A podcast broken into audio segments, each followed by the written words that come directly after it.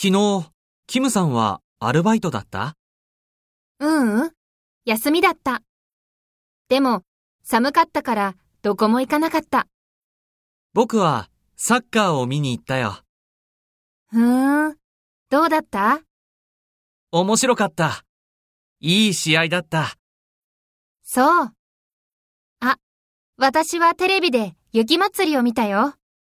綺麗だった。ああ、雪祭り。見に行きたいね。